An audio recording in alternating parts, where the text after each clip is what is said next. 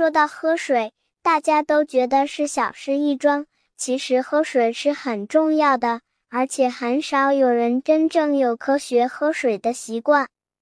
一天最少要喝六大杯水，因为经络是能量通道，人体里的能量离不开类似电的物质，而水是良好的导电体，所以经络的通畅离不开水的参与。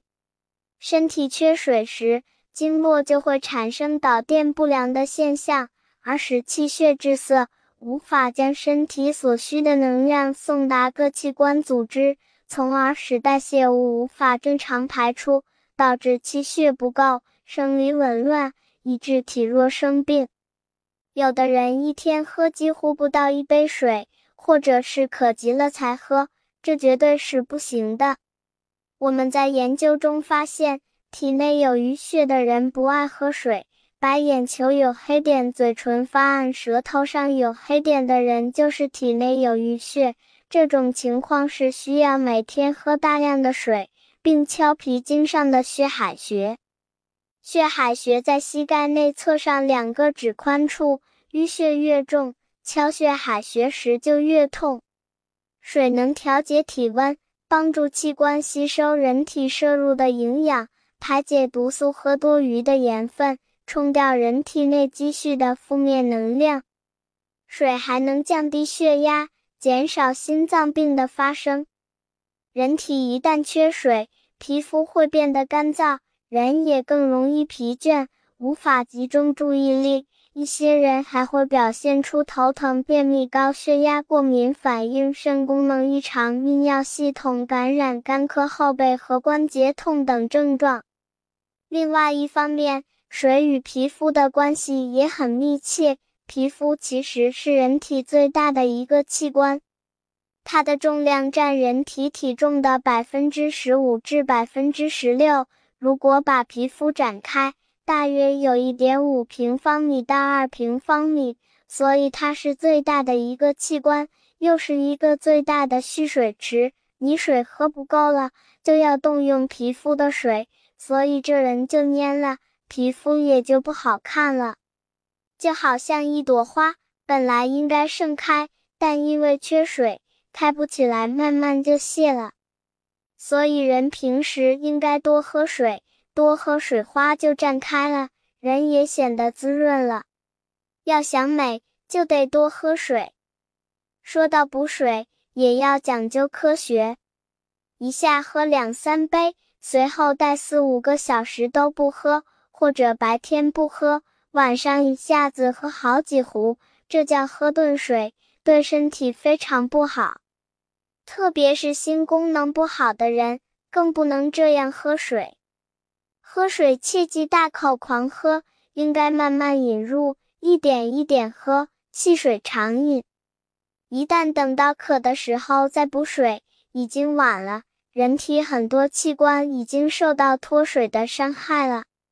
另外，一些人喜欢把各种饮料和果汁当水喝，以为这样也能补充水分。其实这种做法是非常错误的。饮料和果汁中的水是蒸馏水，蒸馏水喝多了对身体十分有害，因为蒸馏水中去掉了有助于人体健康的微量元素和益生菌。而且好倒的蒸馏水会溶解身体内的矿盐，导致身体内矿盐缺失，引发心血管病和骨骼疾病。因此，喝水就应该喝日常饮用水。另一方面，水还对人体起到清洁的作用。大家想一下，用一盆水能洗干净你的外套吗？答案是不能。何况人体的长面积大概是四百平方米，每个人长的长度都不一样，大概是身高的四至五倍。对人体解剖测量的数字显示，十二指肠的长度为六十厘米，小肠长度可达六点七米，大肠长度则为一点五米。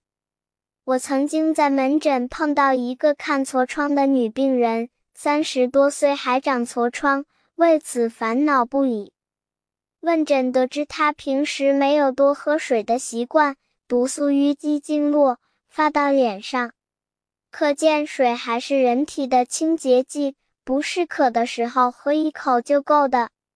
人在一天里从皮肤汗腺排出的水分，最少也有零点五升，即使完全不动的躺着，也会从汗腺散发出水分，最大排汗量可达到一天十升，每小时排汗量最大可达二升。有趣的是，季节不同。人体排汗量也有很大的差异。盛夏时，一个人平均一天的排汗量可达四至五升；春秋季节一天的排汗量是零点八升左右。冬天出汗量不大，但也要排出零点五升，相当于三大杯水。人体缺水的危害说起来实在大多了。如何正确喝水呢？一般说来，健康的人体每天消耗二至三升水，这些水必须及时补充，否则就会影响肠道消化和血液组成。因此，建议每天至少喝二升水，相当于八杯水。天热的时候适量增加，喝四升水也不为过。而那些爱运动、服用维他命或正在接受治疗的人，则更应该多喝。人出生时水分占身体重量的百分之九十，长大成人后，身体内水分所占的比重逐渐降到百分之七十。随着年龄增长，这个比例会继续下滑至百分之五十。这个落差是惊人的，说明水分含量减少是人衰老的象征。以下几种水不能喝。在炉灶上沸腾了很长时间的温吞水，装在热水瓶里已好几天不新鲜的温开水，经过多次反复煮沸的残留开水，重煮过的开水，蒸饭蒸肉后的下脚水，这几种开水不是一饮用的原因，简单的说，是在反复沸腾的过程中。水中所含的钙、镁、氯、重金属等微量成分增高了，对人的肾脏会产生不良影响。而温吞水中亚硝酸盐所含的比例最大，